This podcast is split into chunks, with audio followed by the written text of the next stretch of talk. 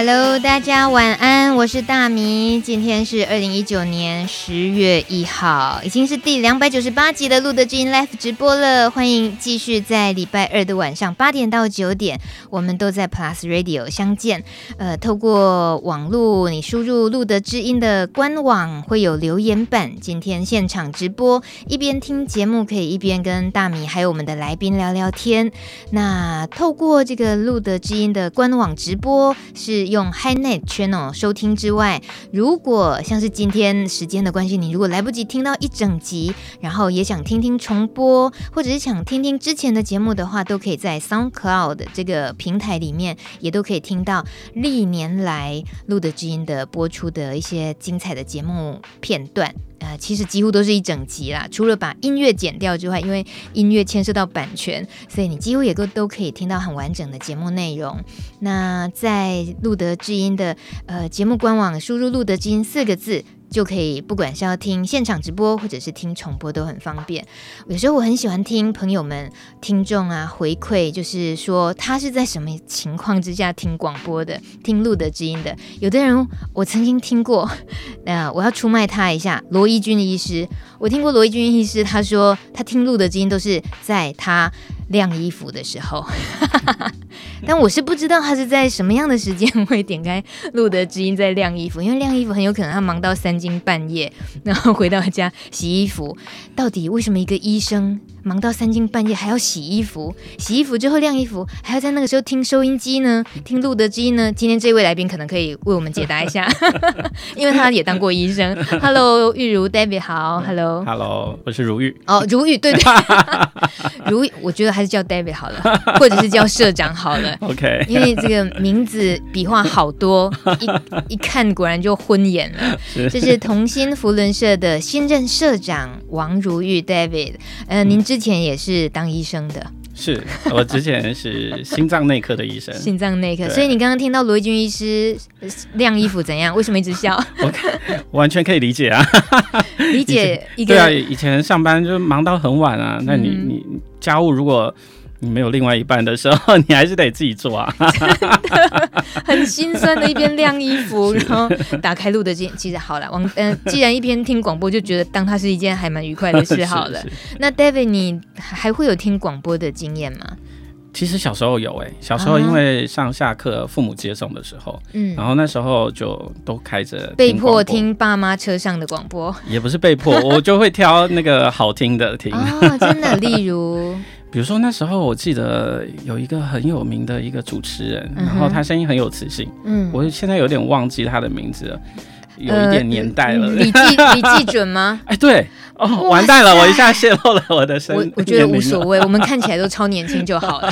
OK，哇，你听过李记准爷爷的节目？你一定是听他五十年后重播的吧？对，那个、嗯、那个声音蛮听起来就蛮疗愈的、哦。对对对对，所以那时候小时候都听。嗯，但你知道路德做这个路德知音节目也有好多年了耶。是，我听说了。听说，但之前应该也没听过，对不对？对，比较少接触。可是为什么今天可以邀请同心扶轮社社长 David 来到节目？是因为呃，其实扶轮社也做了一些跟我们录的一样很相关的事情。你们也对很多平权的事情倡议，对艾滋的议题也是非常关注，对不对？对，其实同心扶轮社在当初创立的时候，嗯、其实我们就一直很关注平权的议题。嗯、当然，这平权就有很多，包括呃经济上的平权啦，然后性别上的平权，嗯、那包括疾病上的平权。那艾滋其实就是属于这个疾病上的平权之一。嗯哼。那所以我们从创设以来就一直在关注这件事。嗯哼，创设以来啊，听起来年份很高，但没有、哦。其实没有，我们创设到现在，我应该是第六年而已。啊，所以是还蛮年轻的同心福伦福伦社。呃，之前其实熊大律师，嗯，呃，也来上过节目，但因为年份也有点久了，我们可以重新复习一下 同心福伦社。Okay, sure. 呃，其实。福伦，我先简单介绍一下福伦社好了。好，其实多数台湾人对福伦社的印象，可能就是那种哇，一群事业有成的老板们，然后白发苍苍，虽然我也白头发了，你是少年白不不不一样。对，然后然后就是聚在高级餐厅里吃饭什么的，没事捐捐钱、募募款什么的。但是其实实际上，福伦社在海外其实它不是这样。那最早创立的时候，其实是希望结合一群事业稍微有点点成就的人，然后互相帮忙，然后做一些公益服务的事情。那大概在五六年前，也就是我们创设的那一年的时候，福伦社台湾的福伦社意识到，就是说，哎，都是老年人为主。那这样子福伦社之后就完蛋了，就是台湾的福伦社的社友的平均年龄大概在六十五岁。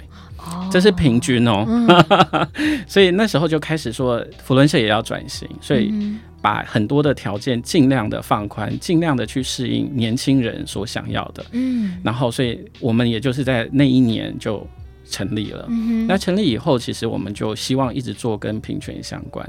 嗯、那艾滋艾滋病平权其实一直是我们关注的一个一个议题，嗯，所以其实像你刚刚讲到像熊大，嗯、那熊大因为他本身自己是律师，是，但他常常就会在不同的场合在讲他的专业专业的讲座的时候，嗯哼，他就会把艾滋病的议题塞在里面，嗯、让大家。就是哎、欸，有了解到说哦，原来还有这一块的问题。你是说他披着同心福伦社的社长的皮，但是呢，动不动就在那边倡议艾滋的意思？对，就是让大家知道说哦，原来还有这个东西。而且其实那个时候一开始的时候，大家还是会有点点担心说，哎、欸，那会不会底下的听众，尤其熊大他当时去很多的呃社区去做这种演讲的时候，嗯、那底下很多啊阿伯啊这些的。嗯。他想说，那换一个比较中性一点点的词，嗯，就用 HIV，嗯，然后结果就发现有很多人听完以后，就还跑来问他说：“哎，那个 HIV 是什么？”嗯哼，然后所以他们就对于 HIV 反而是不了解，但是对艾滋他就哦，艾滋病，嗯，那你就会发现这个中间其实还是有一个很大的落差，大家对于这个议题还停留在。很以前的那种想法里，嗯哼，对，所以那样子的结果到底该怎么样一个折中比较好？到底要艾滋好还是 HIV 好，还是要合在一起？其实。我觉得现在慢慢这几年啦，尤其是在福伦社里面，嗯、大家可能对这个议题已经比较了解了，嗯、所以我们讲 HIV 的时候，大家就会比较知道。可是，在对其他的更多的群众而言的时候，可能他对艾滋会是比较敏感。嗯嗯。可是这也是我们一直在在考量衡量的一件事情，因为很多人对艾滋。其实他还是有一些误解在，嗯嗯嗯，对，刻板印象的东西，对对对、嗯，所以是应该一开始就马上用两个艾滋的 字眼，那个吸引他的眼球跟注意力吗？可是又怕他把他吓跑，对对对？对对，所以我们后来还是多数是先选择用 HIV，嗯哼，对。可是这个用 HIV 的时候去讲 HIV 的时候，也是得要，也是得要去说明解字一下，是是是，会会怎么说他？就是我们不会去特意去解释啦，除非就是真的听众他真的听不懂，然后私下再来问，嗯、否则听得懂的人几乎就是听得懂。那其实对听不懂的人也，我觉得这反而是一个好的机会，是因为他知道这是一种疾病，嗯、可是他就少了那个当初的那些刻板的印象。嗯，对。那这也应该追溯一下你刚刚开头的那一句，你说同心福伦社创设的那个宗旨，就希望是推动平权。嗯、是，我觉得。充满了敬畏的 一句话，就觉得为什么？为什么有一堆年轻人忙事业不打紧，然后还要这样子聚在一起，是互相帮助，没错。可是还是得要去做公益，而这个公益，你们的定定的宗旨，你们要做的是推平权这个事情。是是，其实当时创立的时候，一开始是没有特别在哪个领域要去推平权。嗯，那后来也知道，就是像台湾后来。呃，同婚的问题开始出现了，然后也是刚好在我们创设之后没有多久，这个议题越来越热门，所以我们其实有有好几届的社长任内的时候，其实就开始大力的去投入那个婚姻平权这一块。对，这个大力投入的意思是什么？要投入什么？呃，第一是比如说像我自己啦，我自己就会去参加那种。街头的 举标语啊，这些的。嗯嗯、那熊大律师的时候，他就会去积极的邀请一些政界的人来了解这个议题。哦、其实我们一直想要做的是突破同文层，嗯、让更多的人了解说，哦，其实没有想象中那么可怕。嗯，那其实我们在福伦社社内其实也在做这件事情。嗯哼，那我觉得让我觉得很欣慰的一件事情是，呃，今年同婚婚姻平权法案通过了。那很多福伦社的老前辈，嗯哼，看到我们的时候就跟我们说恭喜。哎、欸，真的？你是说福伦社的老前辈是指其他福伦社？其他福伦社的资深的福伦社。哦然后就说恭喜恭喜，意思是你们推动的这件事情，对对对对，然后大家可以更更平权，然后更多人可以结婚了，嗯、所以其实跟我们当初设想的有很大的落差。我们本来以为福伦社可能都是非常保守传统的一群人，嗯、可是实际上。不是这样子，嗯、对。哎，你刚刚说别的福伦社或者是那些很资深的、嗯、老字号的福伦社也会说恭喜，那这个意思是，嗯、呃，福伦社在芝加哥创办的这样历史脉络下来，其实虽然是各自的福伦社，可是它还是有一个串联的感觉嘛，对对对对，有一种团结的感觉。对，福伦社其实很重要的一个宗旨是联谊。交友、哦、就是让更多人去认识彼此。嗯、那以前不像现在有有网络这么发达，嗯，所以那时候就只能是一群人固定的集会一起交流。那这是福伦社一直沿用到现在。但它其实可以把它想象成就是类似一个 Line 的群组，只是它要求的是实体的见面，嗯、哼就是聚会这样子。而且 Line 群组还可以分成各个各个各个好多好多各式各样的小群组，对不对？是是是。在台湾，其实福伦社这三个字就是很少，嗯，比如说同心是真的比较特别，因为会叫做用地方名称的。台北的福伦社、台中的福伦社好像是这样居多嘛？其实不会，像台北三四八二地区，台北其实就有两大区域了，三四八二、三四八一。那三四八二地区里面就会有不同的，有的会用地名，比如说北门啦、嗯、大龙洞啦这种以地名为主的。哦嗯、那可是比较新的一代的这些新成立的社团。因为地名大概都被抢完了，你怎么说？我是中山北路一段 福伦社，太长了，对啊，所以就会换一些比较新的名字。所以同心福伦社的名字也蛮好的。对对对对，我觉得就哎，我们也觉得很刚好，当时就挑了这个。其实当时有好几个心，有全新，有同心几个，对，是。所以同心福伦社也有可能是跟另外一个某一个中山北路一段福伦社之间的联。你就对了，呃，什么意思？呃，意思是说，同样都叫福伦社，但不同的呃，不同的创社的宗旨，可是彼此之间也是有些议题的。对，我们还是会去议题，比如说像同心福伦社，在过去就会为了要打破同文层，嗯、所以我们会定期的去举办一些跟平权相关。所以过去几年可能是婚姻平权，嗯，那也包括艾滋病的平权的问题，那我们就会举办讲座。那我们就会邀请同地区或不同地区的其他福伦社社友，欢迎欢迎他们一起来参加。嗯嗯，对，像这样就有点可以。展开就是对，不是只是在同心扶轮社社员内的或社员的亲友聚会什么的，没有那么窄，没有那么窄，是是是，因为然后越来可以越超展开的感觉，甚至哪天可能不小心看到同心扶轮社办大型的那个募款晚会，或者是类似那个国际的艾滋演唱会那种，有没有可能？非常有可能，是不是？今天真是社长就是一个很很很 hockey，赶快问他有哪些歌手名单。对，其实像我们社今年也有跟地区去争取，嗯，跟艾滋病相关的经费的补助。嗯，那所以我们其实一直在做这件事情，就是艾滋病，因为婚姻平权可能暂时告一个段落。嗯，那接下来我们其实觉得还有很多的事情要做。那艾滋病平权，我觉得是我们接下来会一直做的事情。嗯，所以其实像今年我们有跟地区申请到一笔。金额可能不多啦，大概就三千美金的一个规模。嗯、那我们会去做跟艾滋病筛查相关的一些东西。哦、什么是跟地区申请？就是福伦社，因为定期都会有各个社团社友会去捐捐钱嘛，捐款。嗯、那那个钱其实都回到总部那边，会有一个基金会保管。嗯那可是钱一直放在那里都没有人用，也没有意义啊！听起来好刺耳，钱一直在那里没有人用，所以所以就是我们这一届的那个地区总监就鼓励大家，哎、欸，我们都捐了那么多钱了，嗯、把那钱拿回来用吧，嗯、就是拿来台湾用，然后做真正对台湾有意义的事情。嗯、那所以我们就觉得说，哎、欸，那我们应该要去争取一个艾滋病相关的。经费下来。嗯哼，所以虽然金额不多，可是我觉得这是一个好的开始。嗯嗯。但请问为什么是这么的在意应该做这件事呢？嗯，有过什么触发的一个什么缘由吗？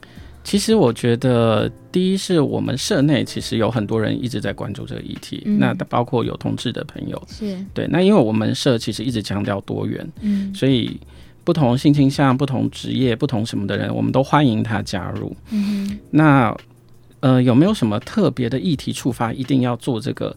我到目前没有想起来。可是这其实一直是在我们。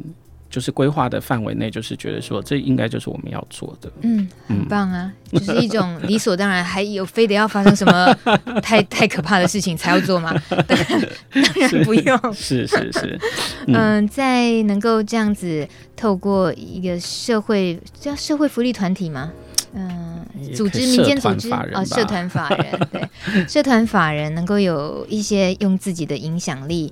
那尤其你在说主要在推动平权上，你们呃疾病的平权，嗯、你说经济的平权，疾病的平权，其实我们也可以稍微再多了解一点哦。疾病的平权，嗯、当然现在我们知道关注在艾滋平权这件事情是非常重要，也、嗯、也也还可能有很漫漫长路。是，那就呃，David 你。你在也当过呃医生的这个背景，嗯、你会觉得疾病平权它应该推动的大概大概的面向还有哪些？嗯、呃，其实我过去的在在当医生的阶段，其实有遇到过很多的病人。嗯、其实我举一个例子好了，比如说，因为我之前在北京职业，嗯，那那时候在二零零八年以前的时候，其实呃 B 型肝炎。在中国，如果你被筛出来的话，你是不能就学，然后也没有工作，就是没有公司要你，就是他的健康筛查是有这一项，所以当然对台湾人来讲说觉得很不可思议，因为它的传染性是吗？对对对，当时只是考虑它的传染性，嗯嗯，可是大家都知道说这其实是不对的一种做法，因为当时是认为说。哎，那你你这样病人进来了以后，我没有办法很好的去保护其他人，是，所以他就直接干脆拒绝你入学。嗯哼，所以当时我记得我那一年的时候，曾经就有其他省市的学生考到北北大来，然后哇，成绩很高很开心，结果体检，嗯哼，B 型肝炎阳性就被退学了。嗯，那这是一件很可怕的事情，他的人生就大概就毁了。嗯，那这件事情一直到零八年左右开始。改变，然后我在职就是在职业的过程中，我才发现，其实疾病本身其实已经让人觉得很很可怕了。就是你还要怎么去治病，要花很多的钱，病人又要承受很多的痛苦。可是真正更可怕的，其实是人们对他的误解跟扭曲的想象。就是你可以想象说，今天你得了一个疾病，你本身就要花很大的心力，可是你还要出去面对别人对你的指指点点。嗯。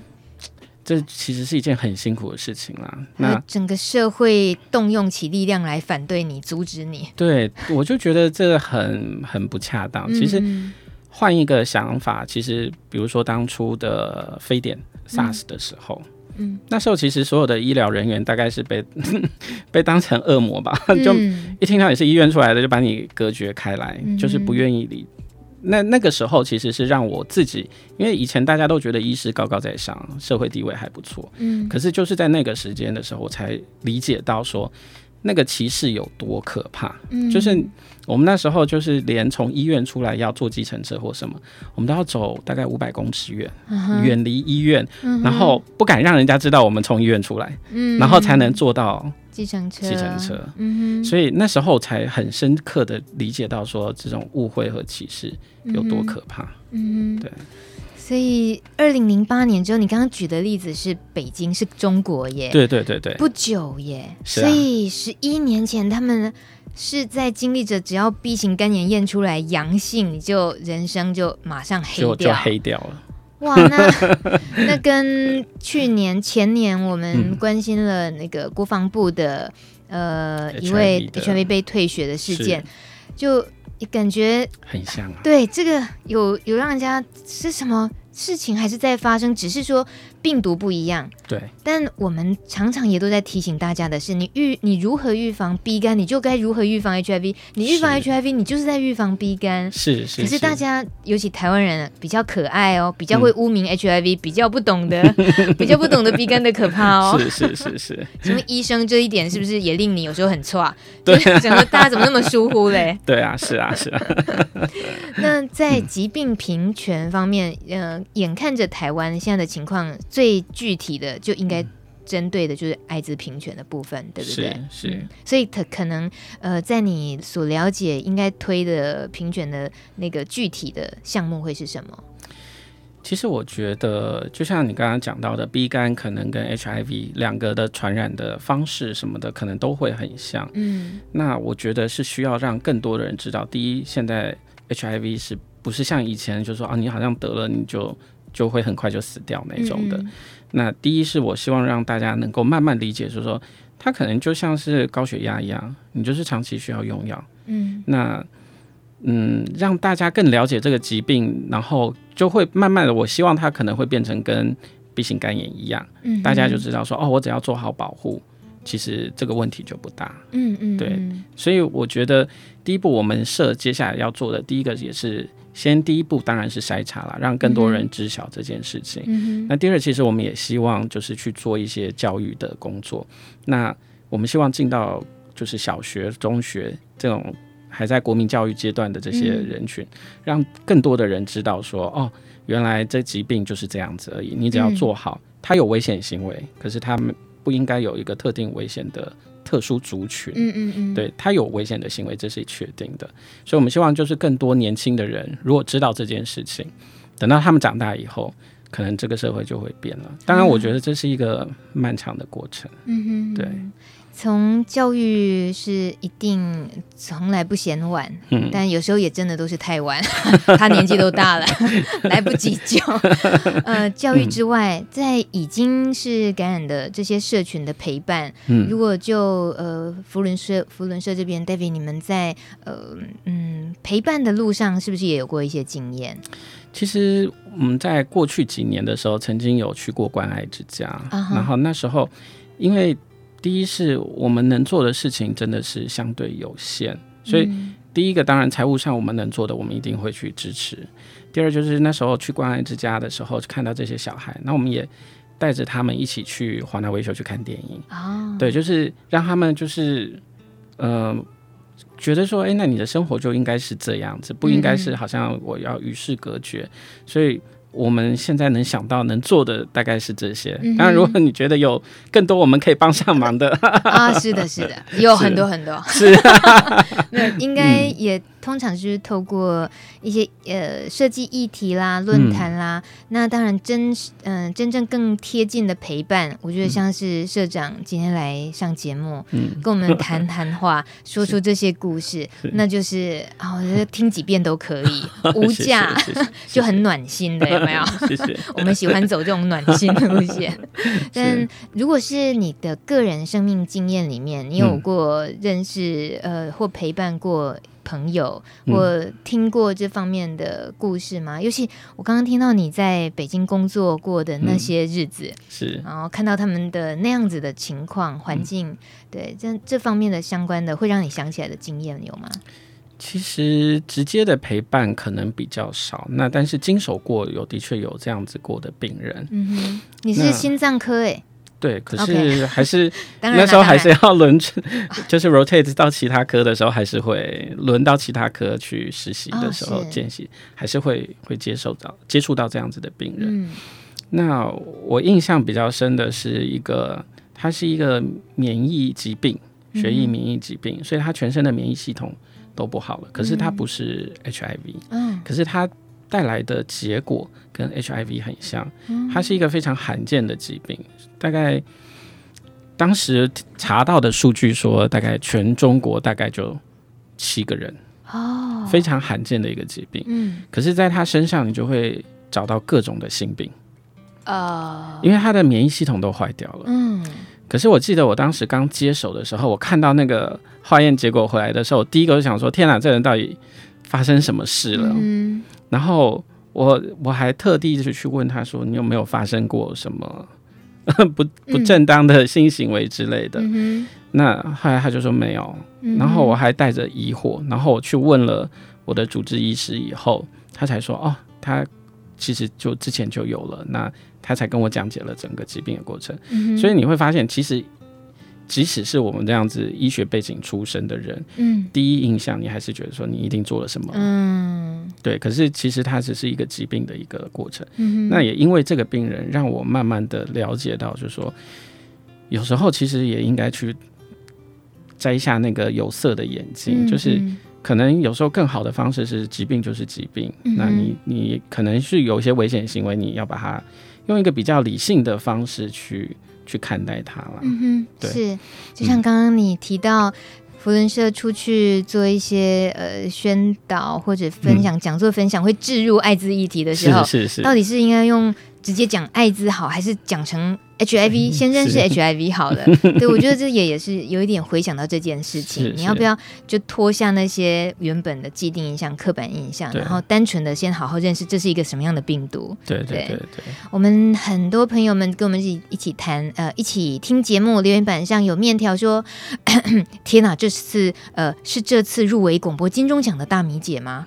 好，谢谢你哦，面条，自己人啊、哦，不要讲这么直白，是我没错，谢谢。谢谢。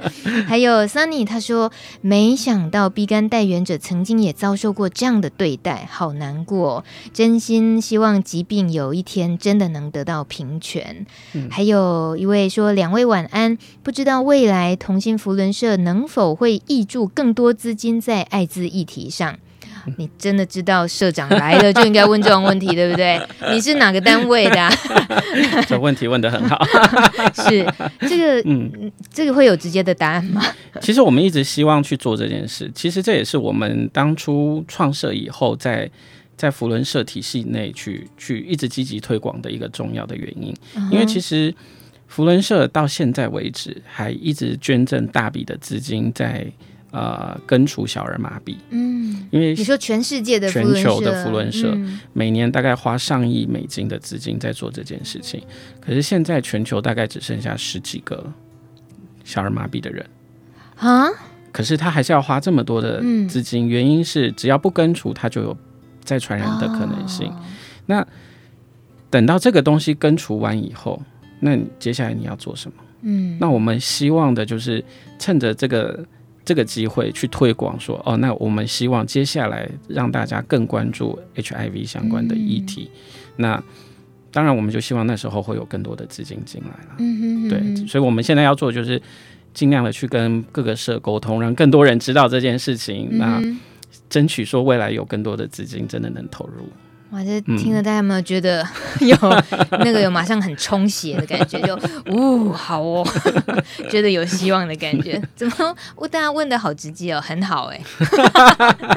但这个确实听到了，嗯、呃，听到了我们平常不知道的的事情，就是呃，在全世界的这种福伦社这么大的，应该也算是一个很有势力的这样的。组织社团来讲，嗯，他们一旦愿意，他们特别专攻哪一件事情，他们可以坚持，因为又又有力量又有资金，他们就势必。想要把它达到一个什么样的目的，其实就指日可待。是，所以要怎么样运作，然后能够慢慢的也在 HIV 怎么样能够呃预防呃艾滋的扩散，这个然后也能够事前准备这样。是，呃，只是说到在全世界关注艾滋，然后像是有很多国际大企业家，嗯、他们会捐款，然后就帮助，嗯、对对，比尔盖茨这些，嗯、呃，这会有这会有什么？呃，就就社长你的了解，这种国际的大组织、嗯、或者这种大资金来讲，嗯、呃，对关注艾滋的这个资金的嗯分配吗？还是这种你你能够感觉到他那个气氛是什么？其实就我我自己个人的了解啦，就是这个议题真的很大，嗯、所以。我们反而不是去担心说，哎，资金分配会有什么问题，而是希望有更多的资金进来做这件事情。嗯、那 Bill Gates 他做的东西，比如说就我所了解，他可能是在筛查，在第三世界的筛查上面去做推广。嗯、那可能台湾筛查当然还是要继续。嗯，那可是可能后续还有更多的需要做，比如说你治疗啊，后续的这些生活权益上的问题，嗯哼，那这也是需要。那福福伦社说全球是一个大的家庭组织没有错，那可是它还是可以做一些在地化的不同，嗯哼，比如说像台湾今年就去争取一个国际的奖助金去做肝病的筛查，嗯哼，那因为肝病是台湾的。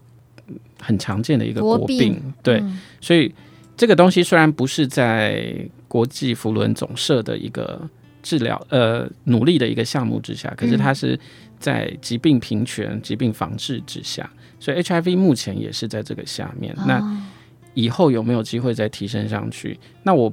我不认为说跟其他现有的这些大的组织之间可能会产生竞合或什么的问题。嗯、我觉得这领域真的还需要很多人再投入啦。是，嗯，呃，很很希望能够再多听一点。其实，在能够在这样子的组织，嗯、在台湾听起来就是个同心扶轮社是五年，可是你。一听到从芝加哥创设福伦社到现在，整个全世界的那个有多么的庞大，而艾滋议题是可以这样子延展开来被关注的话，那我们确实是有可以进的一点点，是对，然后可以运作的一点点，我们开始一起同心协力，就叫同心。是，我们呃先呃让社长休息喝口水，我们听一首歌，这首歌跟医生有关系耶。那个最近啊有一首。有那个北欧电台那个医生的心里头的一个旋律，就是生病不要上网查。有首歌叫《生病不要上网查》，哦、就是说，请不要。对，就你不要 Google 你得了什么病，真的，因为他说你一旦比如输入了咳嗽加诊断，你得到的结果就是肺结核。那如果搜寻的是身体痒痒的，那很可能结果是呃，不是告诉你过敏性休克，就是精神病这方面的议题。那写这个歌词其实说的是用一个快要死掉的爸爸，他来劝他儿子说：“ 我拜托你，我只告诉你一件事，生病了不要上网查你得什么病，好不好？”所以就说出了很多医生的心声，真的，真的。好，听一首歌曲，待会马上回到节目中。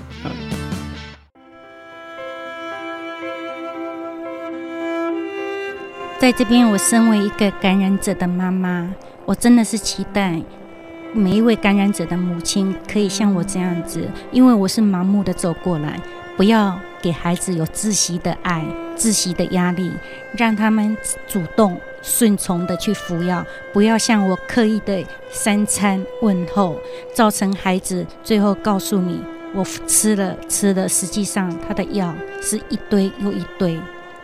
所以，我以一个妈妈的心声来讲，适度的给孩子一个空间，适度的让孩子自己独立自主的尊重自己的生命。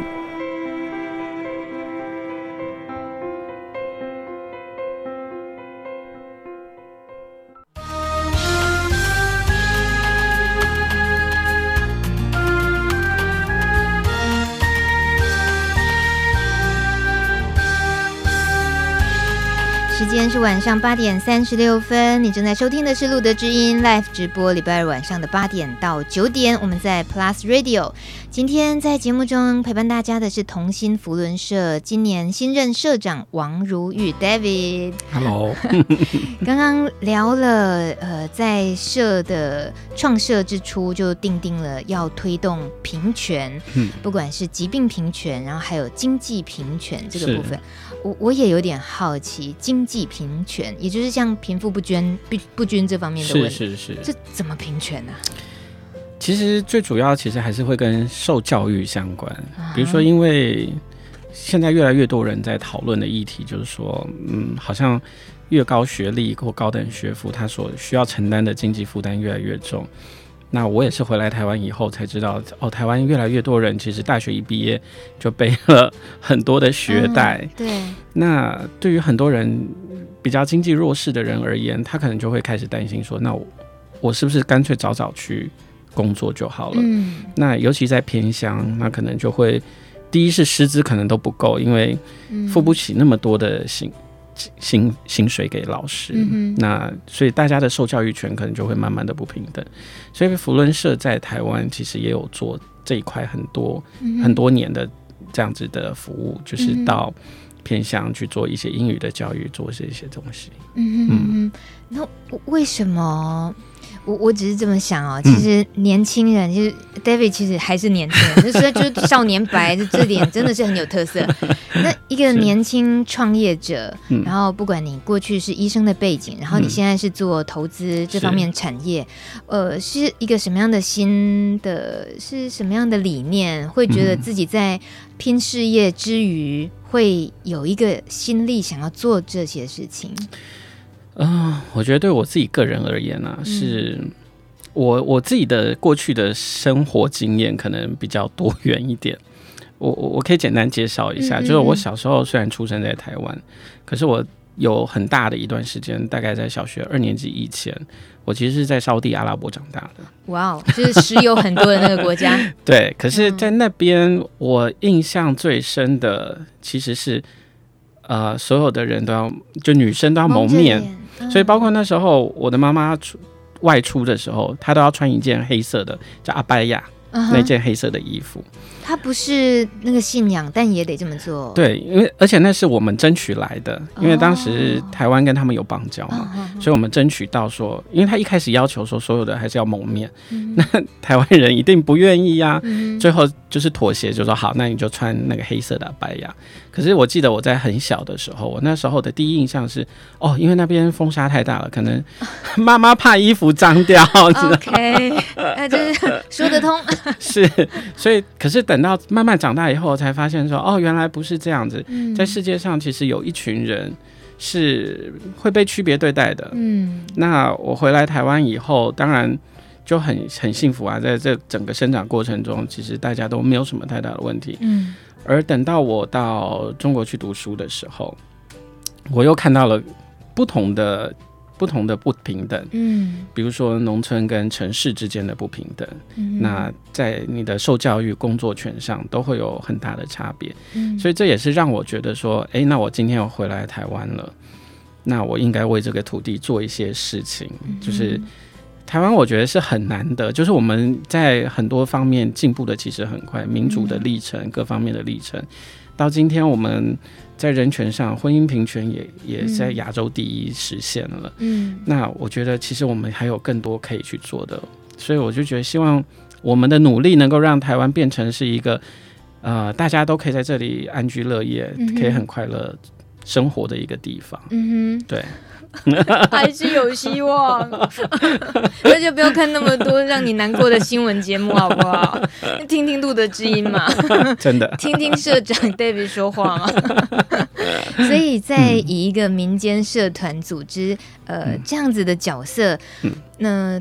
常常我们听到，就是等政府做的来不及，还是靠民间先、嗯、先做。是什么事情看到了，呃，缺了什么，这里需要什么，民间自己的力量先就先自发性去做。是有时候政府都是跟在后面的这样。对对，对。那您自己呢？对于以一个福伦社的这样的角呃立场呃这种角度，然后去倡议，嗯、我们今天如果聚焦在艾滋倡议好了，是那这样子的从同心福伦社的倡议，呃，对于整个引发比较广大的。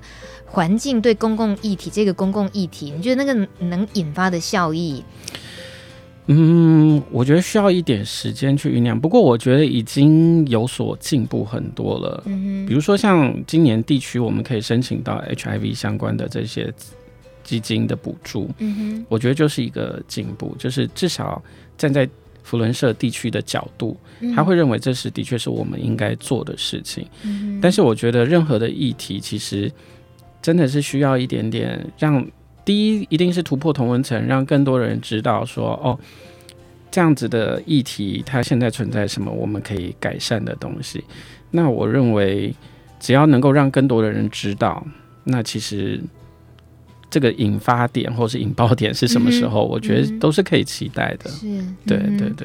在留言板上有一位高雄的朋友，他留言，嗯、他说：“我希望同心可以创造更多与社会接触的时机，进行艾滋宣导，可以联合台湾的艾滋民间机构一起来做。这听起来是很蛮容易的嘛？哦，我们现在正在努力做着。哦，那很棒 很棒。是是，但他说高雄的话，很可能 是同心是不是在台北？对对，对，比较少去高雄哦，高雄的民众。拍摄，我你要诶想办法去做。怎么逼着来宾开证件嘞？为为什么会这样？我们不是这个意思啦。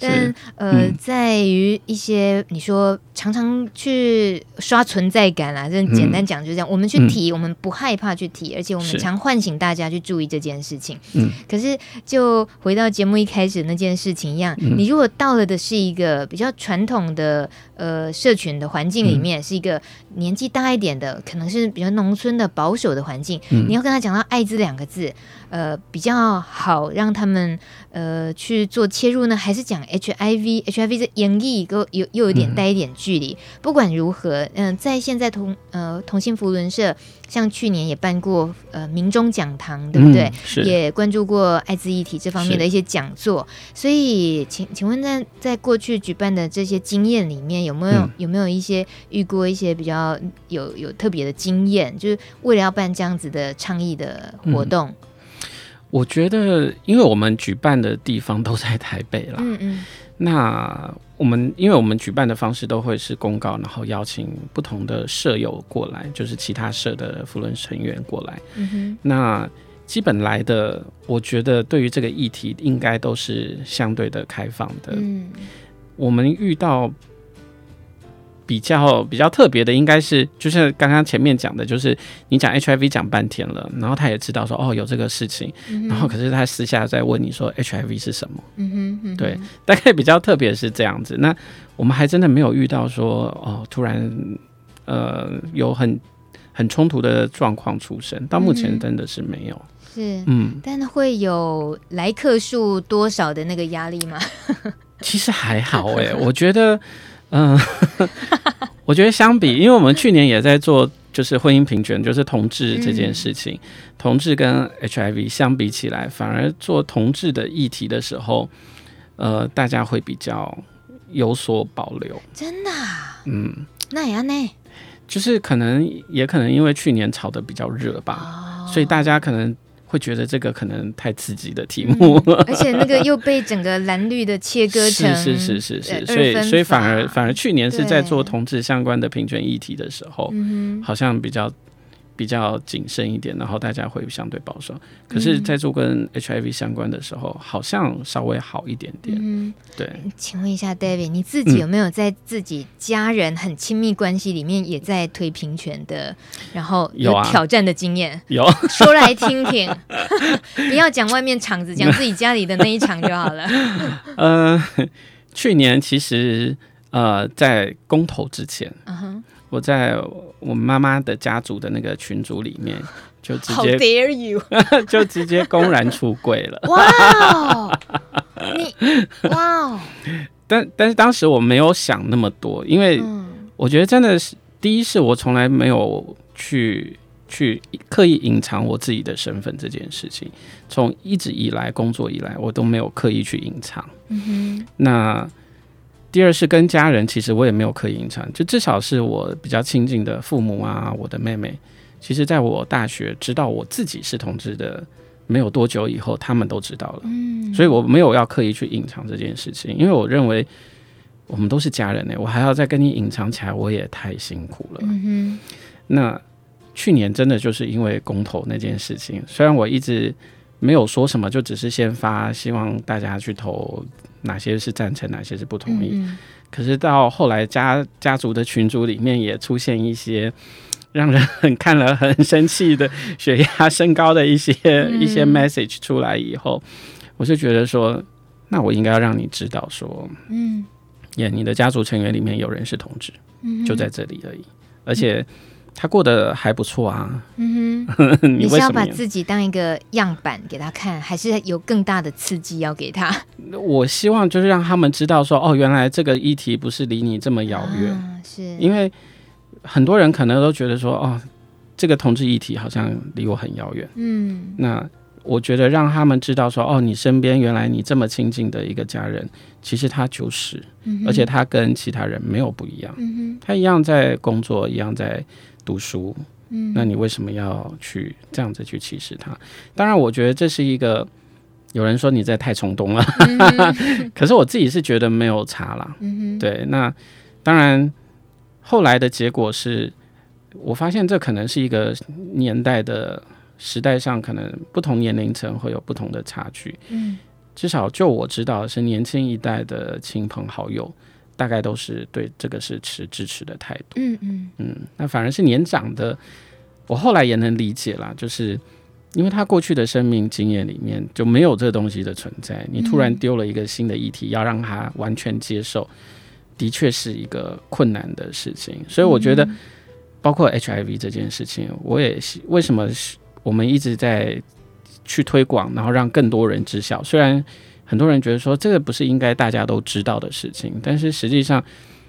其实，在这个社群推广的过程中，你会发现很多人其实根本不知道有这件事情的存在。嗯、那只有让更多人知晓以后，我们后续才有办法再去做更多的努力。嗯嗯。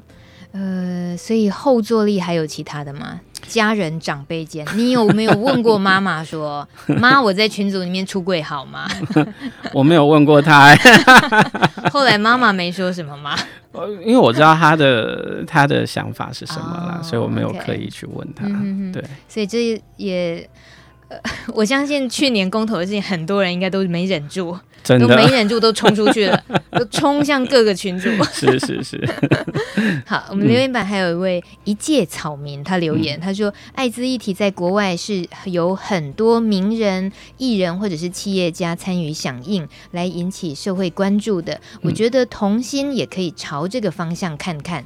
耶，耶，是。”呃，我觉得这个、这个这个提问，我觉得很好。嗯，其实我们接下来，我们真的的确有想往这个方向去努力，然后希望能够做一些比较呃长远影响力的一个方案。像我们今年其实就想说，我们是不是能去做一个。募款的参会，嗯、或是然后邀请更多的媒体，让更多人知晓这件事情。嗯哼，这是我们的确在努力想去做的事情。嗯嗯，对，嗯，在想着要去做这件事情的时候，能不能也就让我们坦白的知道它会有什么难的地方？你们会知道那个难的地方会有哪些？难的，其实你应该比我更有经验，啊、因为你是媒体出身的。哎、嗯，就是这样，一定要话题耸动什么吗？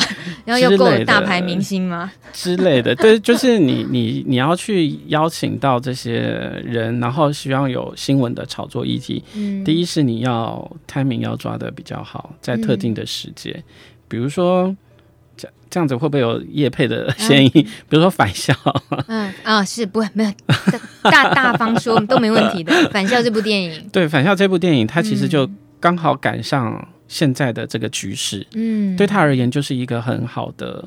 时间点，嗯哼，那其实我在我看来，就是如果我们希望用到更多媒体的关注，嗯、你要去谈 HIV 这件事情，嗯，有时候可能也需要去抓那个时机点。嗯，那当然，你说去邀请明星来，可能就我们现在设有的一些网络人脉，嗯，可能不会是一个很难的事情，他们可以去邀请来。嗯、可问题是，邀请来以后，是不是真的能够？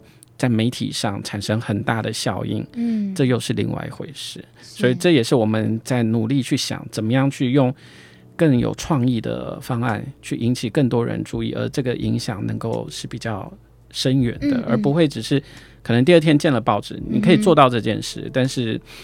就只是见到报纸而已。是，呃，有时候透过戏剧的东西也很棒。嗯、对，戏剧埋着埋着那个伏笔，埋着埋着，后面就给你一个 哇，原来他是 gay，或者是哦哦，原来是这个他得了这个病，是，哦，原来他的家人怎么样？是，因为在同样是呃，在去年同婚议题的这些的时候，就有那种很就是刻意被抹黑的那个影片，然后把艾滋呃的感染者他。的离开、离世，然后带给家人的伤痛，那种的呈现的方式是真的是让人觉得，呃，不应该这样子。就呃，同样会发生在感染者身上的故事，在路德之音，我们听过那么的多，那么的多。嗯，它每一个每一个都是真实，都是事实，而不是用。不是会那么需要刻意的去凸显，你看你带给家人多大的痛苦，为什么？那不是这样，你你怎么可以抹杀一个人，只为了凸显一件什么？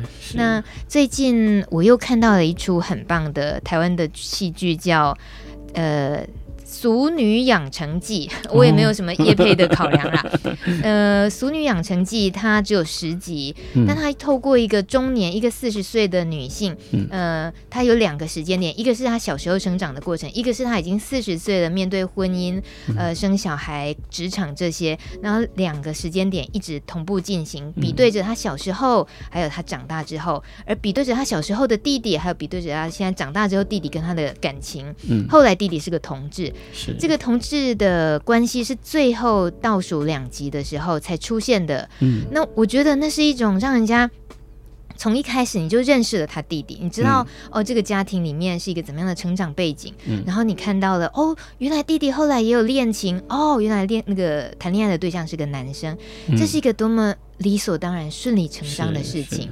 可是他们也。透过戏剧，在最后的时候，让女主角还有呃这个同志的爸爸妈妈都要一起面对。嗯、那你要不要邀请你儿子的男朋友来一起回家聚餐呢？是。那能够在最后全部的看着这个故事的人，在最后那一刻面对着他们一起。呃，迎接了家里多了一个成员，嗯、那那件事情好像那就是你的家人一样，是对，所以有时候我们真的确实会鼓励一个人，你应该身边要至少要认识一个同志朋友，用这样子来好好理解同志议题，或者你真的应该认识一位帕斯提艾滋感染者朋友，嗯、你这样子才能够真正认识到艾滋议题。是，所以如果你真的没有那个机会，或或别人呃。嗯，跟你保持的距离，你不够了解他们，嗯、那看看戏剧是不错的。嗯，所以同心扶轮是要不要投资一个编剧来看看？可以，我可以考，请我们公司考虑要不要投一个。这个是个，也是可以呃，可以试试看的方式。嗯，我觉得很棒。透过说故事的方式，总是可以耕耘的比较深哦。对，我觉得说故事是很重要的一种方式啊，因为你如果在讲，比如说像医学好了，你讲医学的一些。它其实就是一个很冷冰冰的东西，大家可能会比较没有感觉。嗯，可是如果你用故事的形式，大家就会比较能理解。嗯，比如说我自己经历过的一个过去在中国工作的时候遇到的一个，其实它应该属于是一个经济的不平等所产生一个现象。我印象很深是当时有一个病人，他当时。就是排了很长的队，他就是一定要住院。那他只是一个糖尿病的患者，嗯、哼那他糖尿病血糖控制的很不好。嗯、哼那后来因为出现心律失常的问题，所以收到心脏内科来。那当时我们也就是去治疗他的这些心脏内科。可是我后来发现，我当时是他的负责的住那个住院医师，我发现我开的所有的药，他都不按时吃。嗯哼他也是说啊，这个我不要吃，那个我不要吃。然后，因为糖尿病病人其实应该是要规律的控制他的那个糖的摄取的，所以饮食上也会特别安排。那给他开了特别的这种糖尿病的饮食，他也不吃。嗯哼。那我就觉得很奇怪，那你住院干什么？对啊，是跟自己过不去的嘛？是，所以当时我很生气，然后就跟病人就起了冲突。然后最后主治医师说，他如果都不配合，你就叫他出院了。嗯。后来我真的就跟病人谈说，那要不然你出院。他也说好，那他签字。嗯、那我我一开始我就觉得说，这病人怎么这么奇怪这样子？嗯、那可是我我就我就是不甘心，嗯、我觉得说奇怪了，我又没有害你，嗯、对不对？我也是很很好心，愿意全心为你去去治疗，那你为什么不听？然后后来就是当天他要出院的前一天，刚好我值班，嗯，然后我就值班，我就就值班的时候我就跑去找他，然后我就说。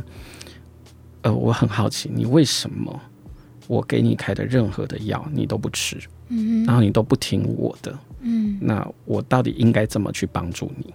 嗯，然后突然突然大哭，把我吓到了，然后在病房里面突然大哭，哦、然后他后来他才跟我讲说他过去的人生的故事。他一开始是呃在中国的航天集团工作，哦，那那时候听起来还不错，可是因为他是文革。嗯刚好经历过文革那个时候，所以他的学历只有中专或是大专。嗯、那后来改革开放以后，越来越多人有高学历，他就被取代掉了。嗯、然后他就被迫，因为那时候中国又刚好经历过国有企业改革的时候，他就被下岗了，就没有工作了。嗯、那她老公过世了，他的一个儿子是智能障碍，嗯哼，另一个儿子是警察而已，所以家里非常的经济是很困难的。